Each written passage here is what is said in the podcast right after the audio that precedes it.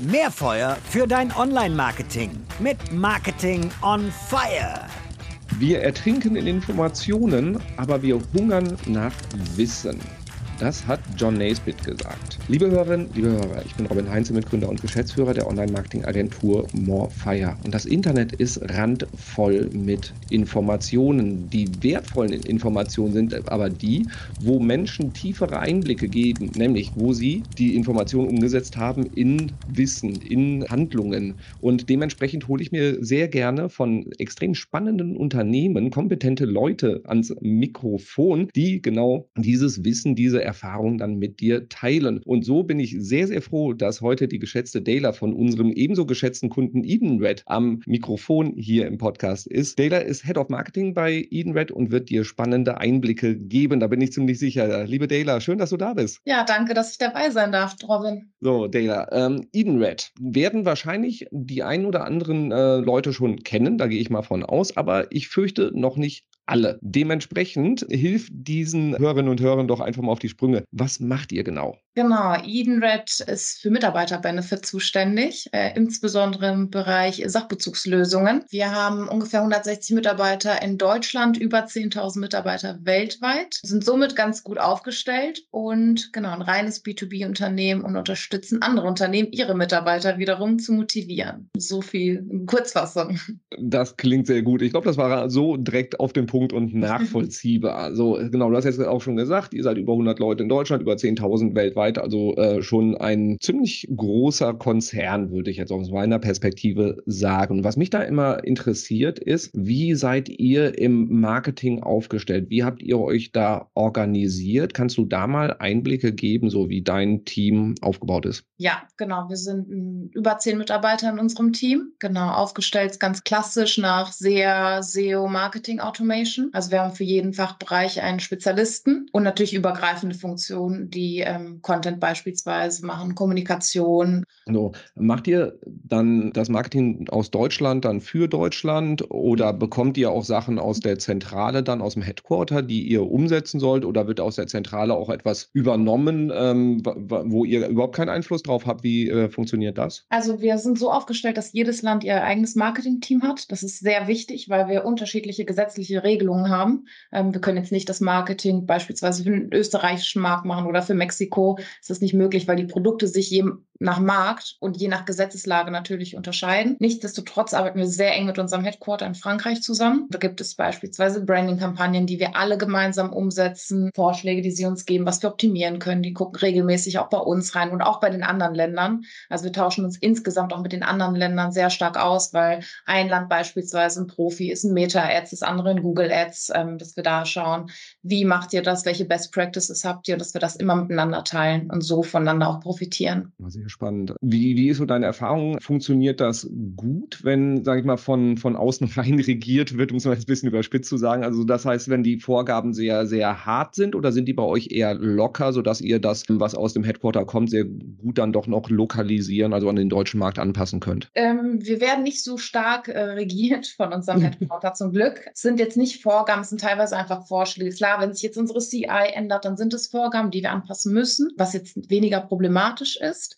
Aber bei allem anderen arbeiten wir komplett frei. Da geben sie uns auch das Vertrauen, dass wir unseren Markt am besten kennen und auch wissen, äh, welche Kanäle für uns am besten funktionieren. Sie unterstützen uns mehr. Also es ist weniger eine Kontrolle, sondern mehr eine Unterstützung, dass sie uns sagen, okay, hier könnte man mehr machen. Das Land arbeitet mit diesem Anbieter zusammen. Das könnte gut funktionieren und uns eher da Tipps geben. Ja, sehr spannend. Ja, also kriege ich bei anderen Kunden auch mit. Äh, das ist so der bevorzugte Weg, also relativ weite Leitplanken, ähm, wo man sich dann halt eben an die regionalen Gegebenheiten sehr gut anpassen kann. Im Bereich Teamstruktur ist im B2B für mich dann immer ein Thema, Thema extrem spannend, weil ich das auch als eine der größten Herausforderungen bei den Unternehmen sehe. Und das ist die Verbindung von Marketing zu Sales. Kannst du da mal Einblicke geben? Die, die Britta Agel von Spriker hatte mal gesagt, es ist manchmal so ein bisschen wie Hund und Katze. So manchmal knurrt und faucht man sich an und manchmal kuschelt man zusammen. Wie, wie ist das so bei euch? Also wir, ich würde sagen, wir kuscheln hauptsächlich zusammen. äh, wir sind zwar zwei Abteilungen tatsächlich. Ähm, wir haben einmal das Marketing-Team und einmal getrennt davon zu betrachten das Sales Department, aber wir arbeiten super eng zusammen stets auf Augenhöhe. Und deswegen fühlt es sich eigentlich immer eher an, also eher wie ein großes Team an. Und genau, weniger wie Katze und Hund, sondern ähm, mehr einfach als ein großes gemeinsames Team, obwohl es an sich zwei Departments sind. Okay, das ist äh, schon mal sehr, sehr gut zu hören. Kannst du ein bisschen was zur Größenordnung sagen? Also wie ist so das Verhältnis von Mitarbeitenden Marketing zu Sales? Ja, das ist eine interessante Frage, die ich ganz häufig gestellt bekomme. Also scheinbar muss das irgendwie von Bedeutung sein, von wesentlicher Bedeutung. Was die Gewichtung anbetrifft, ist es ungefähr 1 zu 3, ein Drittel Marketing und zwei Drittel Sales, auf dem deutschen Markt zumindest. Wie das in den anderen Ländern ist, kann ich gar nicht so konkret sagen.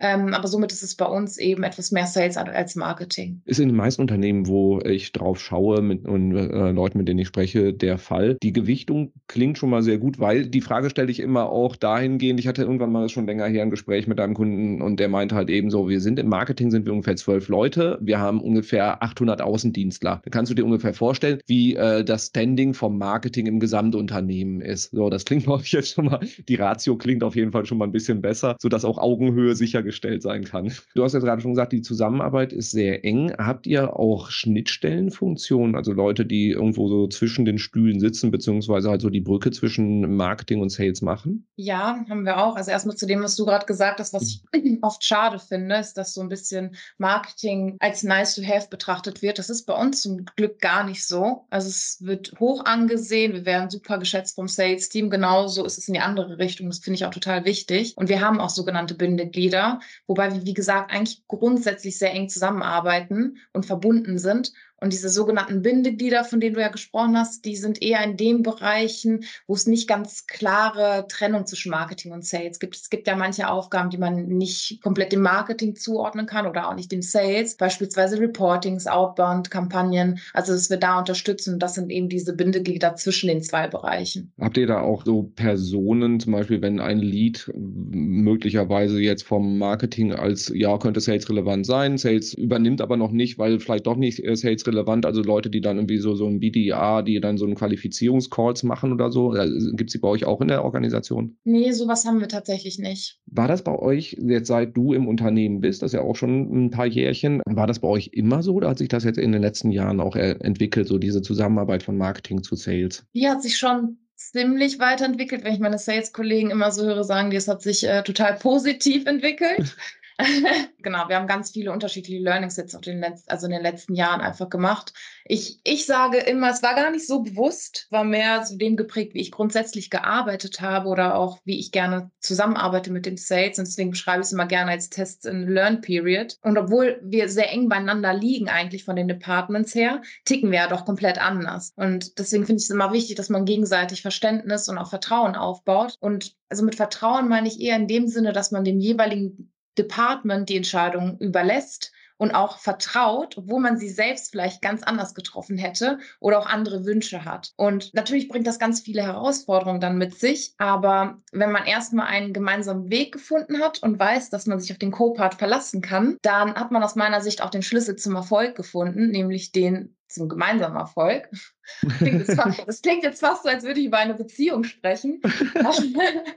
Aber ähm, im Ernst, am Ende ist es ja eine Art von Business-Beziehung, die enorm wichtig ist. Und ähm, wir verfolgen schließlich eben ein gemeinsames Ziel. Das ist der Unternehmenserfolg. Und ich kenne viele Unternehmen und habe auch teilweise früher an solchen gearbeitet, in denen diese beiden Bereiche komplett voneinander getrennt waren. Also man hat gar nicht zusammengearbeitet. Das war auch gar nicht gewünscht, dass man zusammenarbeitet. Gar kein Austausch. Und das ist für mich bei Eden Red oder grundsätzlich auch komplett unvorstellbar, weil wie will ich überhaupt Marketingkampagnen starten, ohne zu wissen, was Sales und ihre Prospects beschäftigt? Also da muss ein gegenseitiger Austausch aus meiner Sicht erfolgen.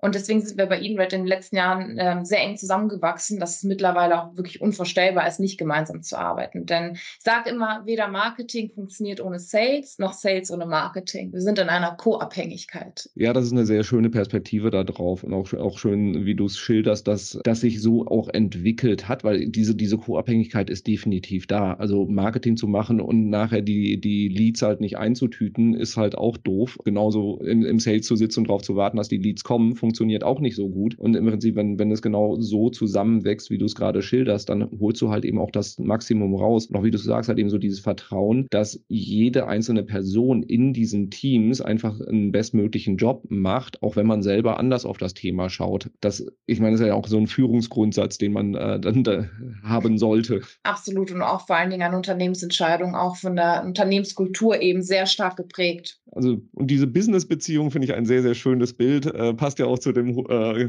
Hund, Katze oder Kuschelthema noch ganz gut dazu. ja. ihr, ihr macht äh, Mehrwert für Mehrwertdienste für Mitarbeitende in Unternehmen. Das ist ja auch was, je nachdem, wie groß die Organisation ist, wo so ein Kaufentscheidungsprozess ja jetzt nicht zwischen Tür und Angel stattfindet, wo wahrscheinlich auch eventuell schon bestehende Systeme abgelöst werden, wo vielleicht auch erstmal Awareness dafür geschaffen werden muss, wozu braucht man das und wie funktioniert das Ganze technisch. Man muss mehrere Stakeholder wahrscheinlich dann auch bei größeren Unternehmen abholen, äh, bis man da so eine Entscheidung getroffen hat. Was ich, worauf ich hinaus will, komplizierter oder komplexer Kaufentscheidungs Prozess. Ich vermute, das ist bei euch grundsätzlich auch der Fall, oder? Hängt ein bisschen davon ab, wie groß das Unternehmen ist. Also je größer das Unternehmen, desto längere Entscheidungswege natürlich. Je kleiner, mhm. desto kürzere Entscheidungswege. Und dann hängt es natürlich auch davon ab, haben die schon Mitarbeiterbenefits, haben sie keine Mitarbeiterbenefits. Wenn sie keine haben, ist der Einsatz natürlich umso aufwendiger. Wenn sie schon mhm. welche haben, dann kennen sie es meist schon. Aber natürlich ist unser Produkt sehr komplex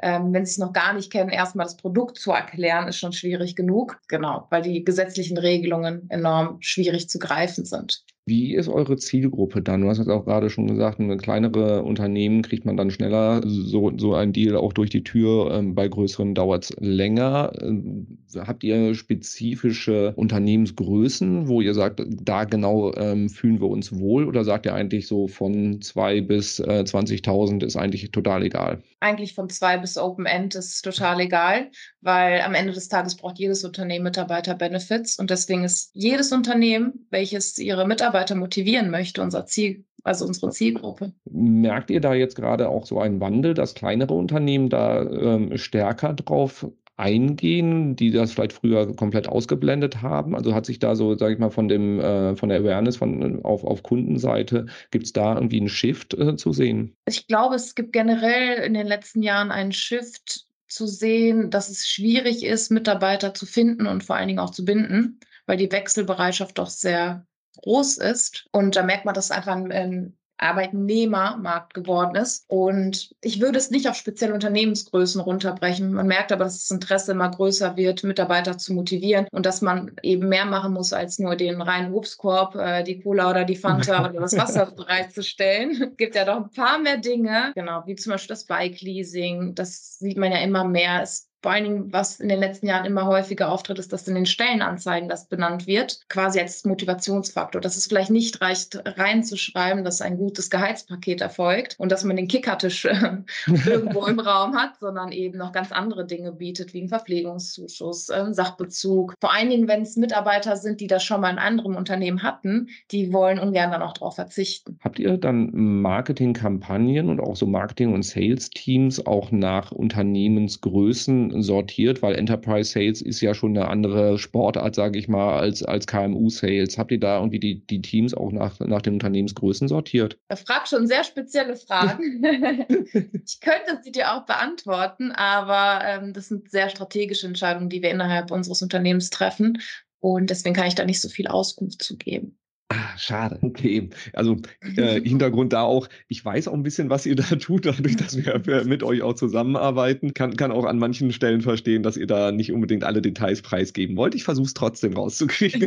Oder beziehungsweise. nice äh, try. genau, aber dann, äh, genau, so dieses Thema Lifecycle Stages äh, geht ja einher auch mit dem ganzen Thema Lead Scoring, also Bewertung von Leads, was im B2B, wo wir sehen, dass viele Unternehmen da extrem großen Fokus im Moment drauf haben, weil Leads zu generieren ist die eine Sache, aber die richtigen reinzuholen und dann auch im richtigen Moment anzusprechen, ist, ist halt dann so, dass der, der entscheidende Punkt, damit die Zusammenarbeit von Marketing und Sales auch äh, sehr gut funktioniert. Was macht ihr im Bereich Lead Scoring? Kannst du da ein bisschen Einblicke geben?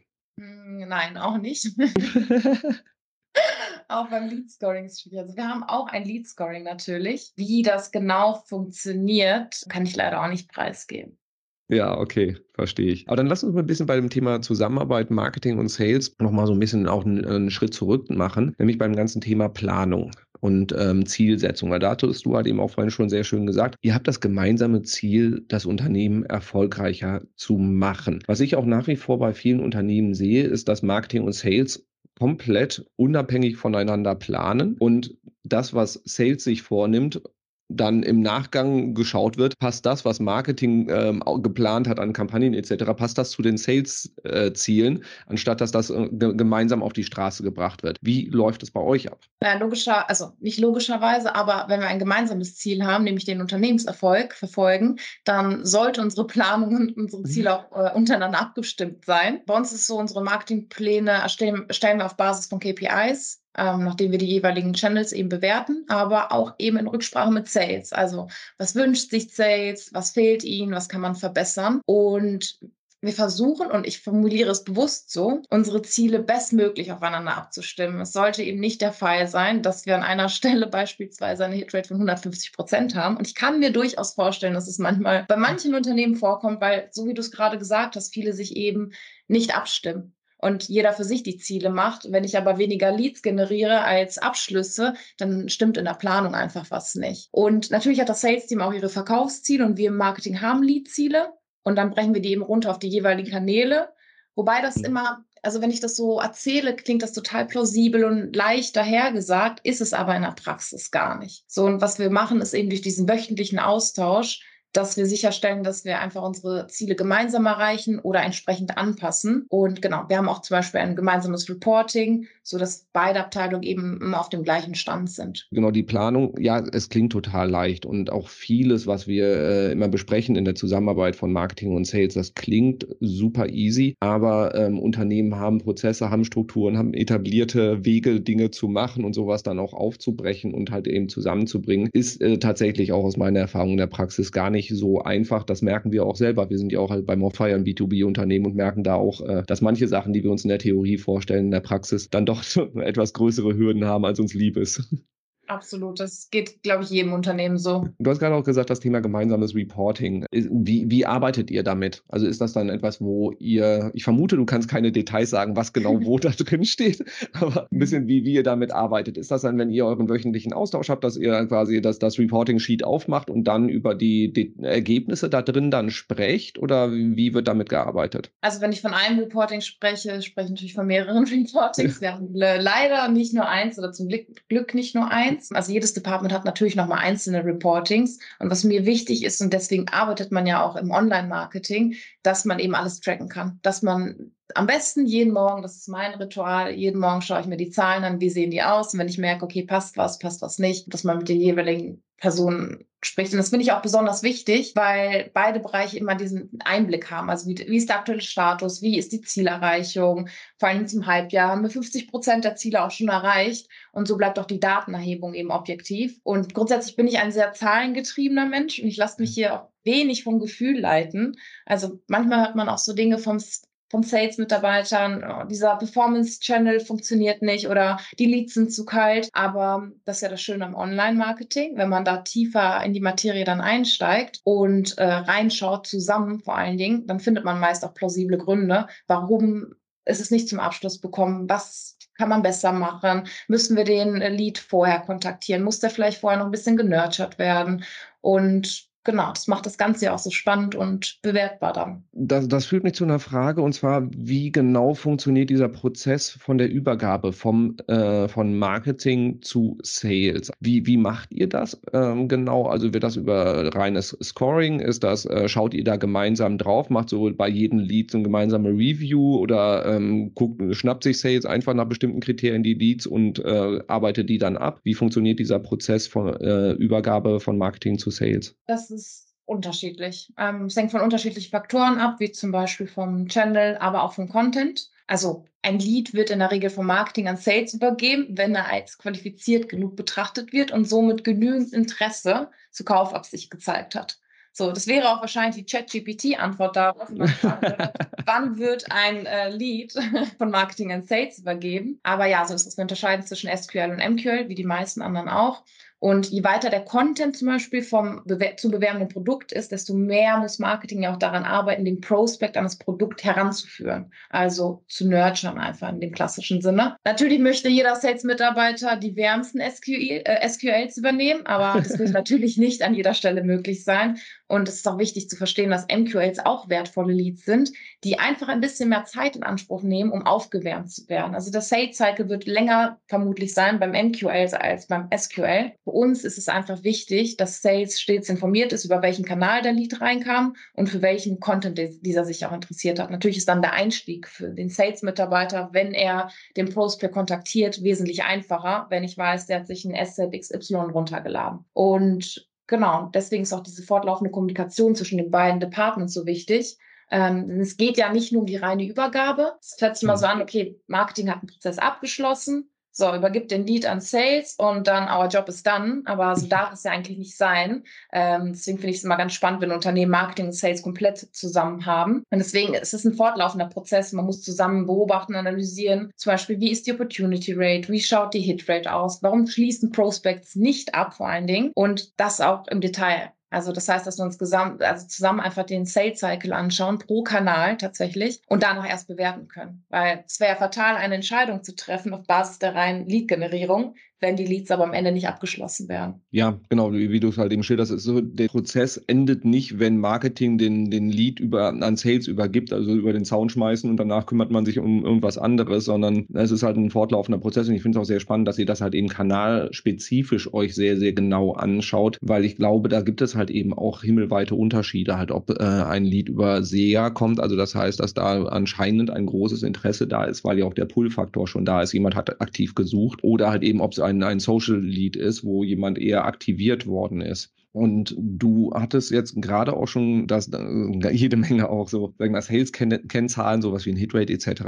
reingespielt. Was, was ich in dem Kontext immer ganz spannend finde, auch so, der, der Weg von Marketing zu Sales wird oft sehr intensiv beleuchtet. Wie ist der Weg zurück? Denn ich vermute, ihr habt jetzt keine äh, 99-prozentige Conversion Rate von äh, Lead zu Kunde, sodass da auch eine ganze Menge Sales Loss da sind oder die jetzt aktuell kein Interesse haben. Was macht ihr mit denen? Wandern die wieder zurück ins Marketing und ihr versucht die wieder zu nurturen oder ähm, wie geht ihr damit vor? Ja, sehr spannende Frage, Robin. ich würde sie sehr gerne mit einem eindeutigen Ja beantworten. Die gehen alle natürlich zurück an Marketing, aber es ist nicht so. Und so wie du sagst, ein Hitrate von 100 Prozent wäre natürlich traumhaft, aber es ist in den meisten Unternehmen nicht realistisch. Wenn doch, bitte info an mich, wie das funktioniert. in erster Linie ist es ähm, wichtig zu verstehen, warum haben wir den Prospect verloren? An welcher Stelle haben wir ihn verloren? Wurde ein Angebot gemacht? Also eine Opportunity überhaupt, ist überhaupt eine Opportunity entstanden? Und warum wurde dieser Prospect nicht abgeschlossen? Hat sich der Prospect zum Beispiel für einen Marktbegleiter entschieden oder wurde das Projekt komplett komplett gecancelt. Das sind sehr feine Unterschiede, die super relevant sind. Und es macht aus meiner Sicht wenig Sinn, pauschal den Ex-Prospect in eine Nurture-Strecke zu stecken und mit allgemeinen Infos zu bespielen. Wäre natürlich die einfachste Lösung. Und natürlich Marketing Automation, Buzzword des Jahrhunderts gefühlt. Aber es wäre einfach not well done, weil abhängig von den Gründen muss man bewerten, welche Strategie macht überhaupt Sinn und vor allem, wann macht sie Sinn. Wenn sich beispielsweise ein Prospect für den Wettbewerb entscheidet oder ein Marktbegleiter, sollte man nicht unbedingt die Woche drauf ein Newsletter senden. Also ich bezweifle, dass das effizient ist. Und das Allerwichtigste, was so häufig leider vergessen wird, ist, äh, dass abgesehen davon, was wir wollen und was ich gerne hätte, und am liebsten würde ich natürlich überall Marketing machen, darf man die DSGVO nicht aus dem Blick verlieren, weil sie viele Restriktionen mit sich bringt und es nicht so einfach ist, ähm, nach dem Sales-Prozess einfach weiter zu nurturen oder die Marketing-Automation-Schlange zu stellen, weil wir vielleicht auch gar nicht die Freigabe haben. Ja, ein super wichtiger Punkt. Äh, wir würden sie gerne auch äh, regelmäßig bei Kampagnen einfach mal ausblenden, gedanklich, aber äh, kommen wir nicht drum rum. Genau, ohne, ohne Opt-in bitte kein weiteres Nurturing. Bei dem anderen Punkt, also verstehe ich es richtig, dass ihr verschiedene Kampagnen dann habt, Nurturing-Kampagnen, je nachdem, aus welchem Grund der Lead quasi dann wieder zurückkommt. Das heißt, heißt, jemand, der äh, sich für einen Marktbegleiter entschieden hat, wird dann erstmal komplett ausgeklammert, äh, wohingegen jemand einfach das Projekt vertagt hat, wird dann weiter bearbeitet. Also das heißt, ihr habt da separate Strecken dann dafür gebaut. Ja, das ist das Feintuning im Marketing Automation. In Progress, würde ich sagen. ähm, man kann es natürlich tracken. Also mit den ganzen CRM-Systemen sollte sowas auch trackbar sein.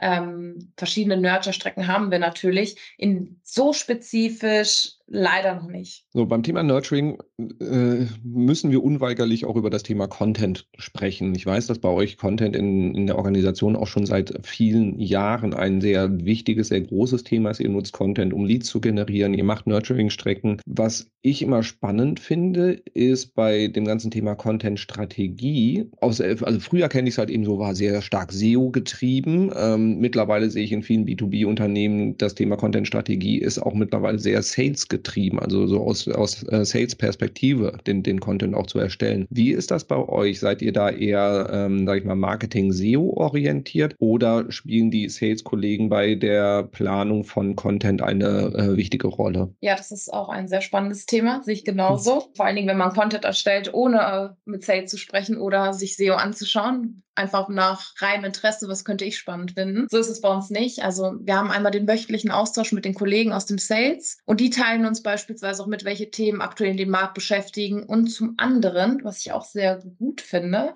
ist, dass wir selber in Sales Calls reinhören. Ich finde es sehr wichtig, weil unabhängig davon, wie eng Marketing und Sales zusammenarbeiten, wir sind unterschiedliche Menschen mit einer unterschiedlichen Bildung, sage ich. Und deswegen hören wir mit einem anderen Ohr einfach rein. Und so können wir beispielsweise neue Keywords rausziehen nachvollziehen, aber auch eben die Pain Points der Interessenten besser verstehen. Und das ist eine Mega-Möglichkeit, um sein ganzheitliches Marketing zu verbessern und besser auf die Bedürfnisse abzustimmen. Das ist mir immer wieder aufgefallen, wenn man nach den Calls dann mit Sales gesprochen hat, was die gehört haben, was die Pain Points sind und was wir gehört haben, weil man hört definitiv anders hin. Und abgesehen von Sales in der Zusammenarbeit ist es auch super wichtig, mit anderen Abteilungen zusammenarbeiten. Auch ganz weit unterschätzt Customer Service die sprechen jeden Tag mit Kunden, haben mit denen zu tun, die wissen, was deren Painpoints sind. Und da sollte man eben auch drauf schauen, dass man sich austauscht. Ja, Customer Service ist da äh, extrem unterschätzt, weil im Prinzip auch FAQs, also so Sachen, mit denen die sich tagtäglich auseinandersetzen, ja auch wunderbar über Content dann auch bedient werden können, sodass da A, weniger Serviceaufwand ist, B, schneller Vertrauen auch aufgebaut werden kann bei potenziellen Kunden, weil die Fragen, die die im Kopf haben, schon im Vorfeld auch beantwortet werden. Absolut, ja. Und äh, was ich super finde, finde bei euch, also das Marketing bei Sales Calls mithört. Und diesen, diesen Abgleich finde ich spannend. Also die, die Perspektive habe ich so noch nicht gehört, dass da halt eben danach abgeglichen wird. Was hast du gehört? Was habe ich gehört? Ähm, und und wie, wie schaut man auf das Thema drauf? Weil ich glaube, das äh, sind Informationen, die, wo, wo auch viel Erfahrung und Bauchgefühl natürlich dann auch eine Rolle spielen, aber die richtig wertvolle Impulse geben können für eine Content-Strategie. Ja,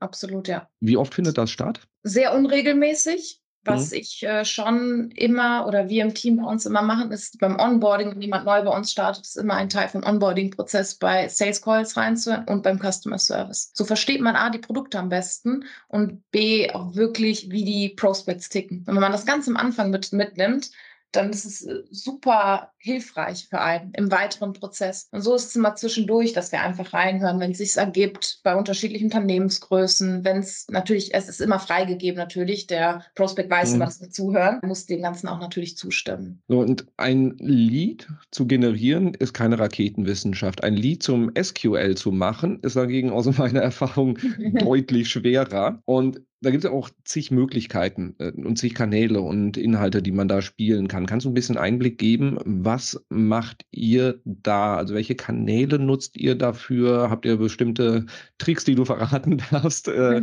wie, wie ihr da äh, Leads dafür sorgt, dass sie sales ready werden? Ähm, was sind da so eure Erfahrungswerte? Ich kann dir einen allgemeinen Einblick aus meiner persönlichen äh, Erfahrung geben. Genau. Ich finde, allgemein sollte jedes Unternehmen darauf achten, seine Marketingkanäle zu diversifizieren. Also je nach Unternehmen und Branche auch können unterschiedliche Kanäle effektiv sein. Und es lässt sich aus meiner Sicht nicht verallgemeinern, welcher Kanal für welches Unternehmen am besten funktioniert. Und ist auch vom Markt natürlich abhängig. Du hast eben auch kurz gesagt, okay, die SEA-Leads sind die besten, weil es die suchen direkt nach einem. Das kann sein. Für ein anderes Unternehmen können es aber auch Google Ads einfach, äh, also die Meta Ads sein, die die besten mhm. SQLs hervorbringen. Und ganz andere Unternehmen können es wiederum auch Offline Events sein, welche die besten SQLs hervorbringen. Also das kann man gar nicht so pauschal sagen. Es ist aus meiner Sicht wichtig, offen gegenüber Neuen zu sein und auch neue Ansätze zu wagen. Was zum Beispiel in den letzten fünf Jahren nicht funktioniert hat, kann jetzt aber funktionieren. Und das Allerwichtigste ist ja eigentlich, dass man seine Zielgruppe kennt und ungefähr weiß, auf welche welchen Plattformen sich diese bewegen. Nutzt ihr noch Xing? Da frage ich aus Neugier. Ich habe letztens mein privates Xing-Profil gelöscht, weil ich Xing tatsächlich nicht mag. Nein, wir nutzen Xing nicht. Wir haben dem Ganzen immer wieder eine Chance gegeben. Deswegen, das bezieht sich auch so ein bisschen darauf. Wir haben es immer mal wieder probiert. Ich bin mal gespannt, wie sich Xing in den nächsten Jahren so entwickelt. ja, ich, ich äh, bin eigentlich, ich, ja, würde ihm hinterher trauern, wenn es irgendwann wirklich äh, komplett äh, irrelevant wird, aber ja, die ja. Bedeutung nimmt stark ab. Wie ist das Thema Offline bei euch angesiedelt? Also ähm, ist, liegt das, also macht ihr Offline Veranstaltungen, Messen etc. Und wenn ja, liegt das dann auch im gleichen Marketing-Team oder ist das separiert? Ja, wir machen Offline-Events. Natürlich während der Corona-Zeit haben wir hm. ein paar Sachen äh, online wieder probiert. Es gab ja diese schönen Online-Events, wovon ich kein Fan war. Ähm, jetzt, wo offline auch einiges geht, ja, machen wir tatsächlich äh, vermehrt sogar. Und mh, hm, die Erfahrungswerte, die wir sammeln, kann aber auch wirklich nur kurzzeitig sein, das muss man einfach beobachten, ist, dass die Interessenten, die dann doch hingegangen sind, vor allen Dingen letztes Jahr, als ja noch so Corona in der Schwebe war, es ist ja noch immer, aber irgendwie ist es ganz vergessen worden, ähm, dass die Interessenten viel besser waren. Also die Leute, die die letzten Jahre auf die Events gegangen sind, die hatten wirklich Interesse und waren jetzt nicht die klassischen äh, Merchandise-Abgreifer, die es ja auch immer mal wieder gibt. Und ich finde es offline auch sehr wichtig. Ich finde diesen Marketing-Mix super wichtig. Natürlich ist offline teurer als online. Also ein Messestand kostet einfach ein bisschen mehr. Ist vielleicht auch nicht so gut trackbar, wie was man online macht aber es könnte auch der erste Touchpoint sein. Und so ist man visible, was für die, vor allen Dingen für die, die vielleicht nicht bei SEA suchen, sondern mhm. dort das erste Mal mit Mitarbeiter-Benefits in Berührung kommen. Ja, deckt sich absolut mit meinen Erfahrungen. Also wir haben auch, nachdem es direkt möglich war, wieder Messestände gemacht auf dem Exco, auf OMR, machen das zum Teil auch noch weiter. Zum Teil werden wir das ein bisschen umbauen, so unsere, unsere Strategie da. Sie sehen aber auch genau, dass diese Verzahnung von Online und Offline, die Leute lernen das Unternehmen online kennen und wollen offline aber auch diesen direkten Berührungspunkt haben. Und die Qualität der Gespräche ist so viel besser, wenn man dann halt eben auch die, diesen persönlichen Kontakt da hat. Und ich stimme dir auch vollkommen zu, diese Online-Events. Äh, ich, ich mochte sie von Tag eins an nicht. Wir haben viel ausprobiert, aber Spaß gemacht und erfolgreich äh, weder noch. Ja, man darf halt eben die Brand nicht vergessen. Man kann nicht nur Leads, Leads, Leads generieren, sondern es geht am Ende auch darum, eine Markenbekanntheit zu steigern. Ist das Thema Brand bei euch ähm, auch bei dir in der Abteilung oder ist das ähm, äh, separiert? Nee, das ist auch bei uns. Das liegt alles bei uns im Marketing-Team. Das hast du eben ja auch gefragt. Ähm, mhm. Online, offline, das komplette Marketing ist bei uns. Ja, und auch im B2B, auch meine Erfahrung, deutlich mehr Unternehmen fangen an, sich mit dem Thema Marke zu beschäftigen. Es wurde auch oft stiefmütterlich behandelt und die Leute kennen uns ja schon im Markt und äh, ist gar nicht so wichtig. Wir sind ja, wir verkaufen ja keine Schuhe. Auch da ist ein Sinneswandel da. Ist das bei euch? Äh, wie, wie ist die Situation bei euch? Hat das zugenommen, das Thema Brand, oder war, war das immer schon hoch aufgehangen? Es war schon immer hochgehangen. Also war immer sehr wichtig. Wir sind in anderen Ländern viel bekannter vom, vom Namen her als auf dem deutschen Markt. Also klar, man kennt uns. Meist weiß man irgendwie, wir machen was mit Sachbezug. Aber Branding war bei uns immer sehr groß. Also wir machen sehr viele PR-Aktivitäten. Wir sind auf Messen und Events vertreten. Man kennt das Rot bei uns. Wir sind hm. da in dem Sinne sehr bekannt. Ähm, und es war schon immer wichtig. Und das finde ich auch genau richtig, das so zu machen. Weil mhm. die Kombination funktioniert nicht. Es ist immer dann, wenn man sich die Zahlen anguckt, ist es immer so ein bisschen, hm, jetzt hat man X Betrag für Event ausgegeben, haben vielleicht, weiß ich nicht, drei Leads rum, also einfach als Beispielzahl, ist zu teuer, aber so sehen wir es zum Glück nicht. Da bin ich auch ganz froh, was unsere Firmenkultur anbetrifft, dass wir sagen, okay, nein, wir sind ja auch, wir wollen Employer Branding machen, wir wollen äh, generell Branding machen für unsere Marke und ja, ist absolut richtig aus meiner Sicht. Sehr schön, kann ich nur zustimmen und auch Rot als äh, auffällige Unternehmensfarbe äh, ist etwas, wo ich einfach sagen muss unbedingt sein. Sehr schön. Das waren viele spannende Einblicke von Data von, von Eden Red. Sie ist dort Head of Marketing und hat uns äh, ja äh, ein, ein wenig teilhaben lassen, wie bei Eden Red das Thema Marketing und Marketing-Sales-Verzahnung funktionieren. Was ich mitgenommen habe, ist so Thema Teamstruktur, wie sind sie aufgestellt? Marketing und Sales sind noch separiert, aber in den letzten Jahren deutlich mehr zusammengewachsen und arbeiten sehr eng zusammen. Also dieses Bild äh, Hund, Katze passt da nicht mehr gut sondern es ist wirklich äh, ein sehr, sehr gutes Miteinander. Es gibt gemeinsame Ziele. Es wird die Planung so gut es geht aufeinander abgestimmt, ist in der operativen Umsetzung dann auch nicht immer so einfach, wie es dann in der Theorie klingt. Von der Gewichtung her sind die Unternehmen mit äh, oder sind die Teams von der Größe her, Sales ist ungefähr doppelt so groß wie Marketing, also so das Gesamtteam Marketing Sales, ein Drittel Marketing, zwei Drittel Sales. Aber das hat nichts, äh, keinen, keinen Einfluss darauf, wie die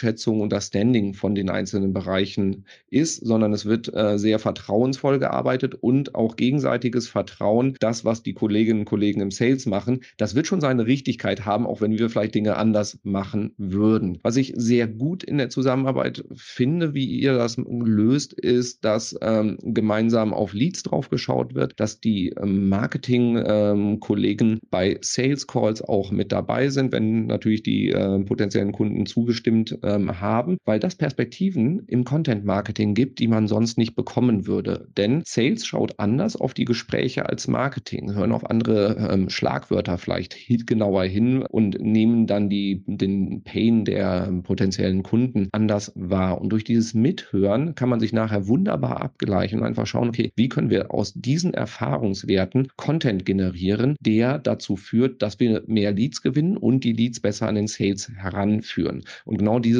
Ziel ist auch bei euch im Team, so habe ich es wahrgenommen, sehr hoch aufgehangen. Das heißt, Leads generieren ähm, und diese Leads durch den richtigen Content an den Sale heranführen äh, und dann auch immer die Review machen. Welche Leads waren gut, welche waren nicht gut? Welche Kanäle sorgen für die richtigen Leads, dass die wirklich äh, schön aufgewärmt sind und Sales die unbedingt haben will? Und bei welchen Kanälen brauchen wir da einfach ein bisschen länger für die Strecke? Denn je nach Unternehmensgröße ähm, bei den Zielkunden kann der Kaufentscheidungsprozess von euch schon mal doch etwas länger sein. Und auch beim Thema Zusammenarbeit, was mir aufgefallen ist, eine sehr enge Zusammenarbeit. Das heißt, es findet auch ein wöchentlicher Austausch statt. Es gibt ein gemeinsames Dashboard oder ein gemeinsames Reporting, wo äh, draufgeschaut wird. Zusätzlich hat natürlich auch jeder Bereich nochmal seine eigenen Reportings, die dann natürlich deutlich tiefer gehender sind. Aber alleine, dass es genau dieses äh, eine Reporting gibt, was gemeinsam äh, betrachtet wird, ist extrem wichtig. Und das halt eben dann auch so zu machen. Und ähm, dementsprechend bindet Sales-Leute in die Content-Strategie mit ein. Was du auch noch erwähnt, bindet die Customer Service-Leute mit ein, weil die sitzen, äh, die haben das Ohr auf dem Gleis, die hören tagtäglich die Probleme und Herausforderungen und Fragen der Kundinnen und Kunden. Und das dann zu nutzen, ist extrem wertvoll für das ganze Marketing. So, das waren die Punkte, die ich jetzt hier so mitgenommen habe. Was habe ich Wichtiges vergessen, Dayla? Oh, ich bin begeistert, wie du das alles so schnell zusammengefasst hast. alles Sehr korrekt. Schön. Wunderbar. So, also, wenn euer Unternehmen noch keine Mitarbeiter-Benefits hat, dann äh, schaut mal in den Show Notes, da packe ich euch den Link rein oder googelt nach Eden Red. Sehr viele schöne Angebote da im äh, Sortiment und de definitiv äh, schmackhafter als so mancher Obstkorb. So, Dayla, vielen Dank für all die Einblicke. Es hat großen Spaß gemacht und äh, war sehr viel Wertvolles mit dabei. Danke dir, Robin. So, liebe Hörerinnen, liebe Hörer, jetzt wieder äh, die Herausforderung für euch. Ich muss das Ganze jetzt noch umsetzen oder die besten Tipps daraus mitnehmen. Und äh, abgesehen davon sage ich danke für die Aufmerksamkeit. Bitte nicht vergessen, den Podcast zu abonnieren und mit fünf Sternen zu bewerten. Und dann hören wir uns in der nächsten Woche schon wieder. Bis dann. Ciao.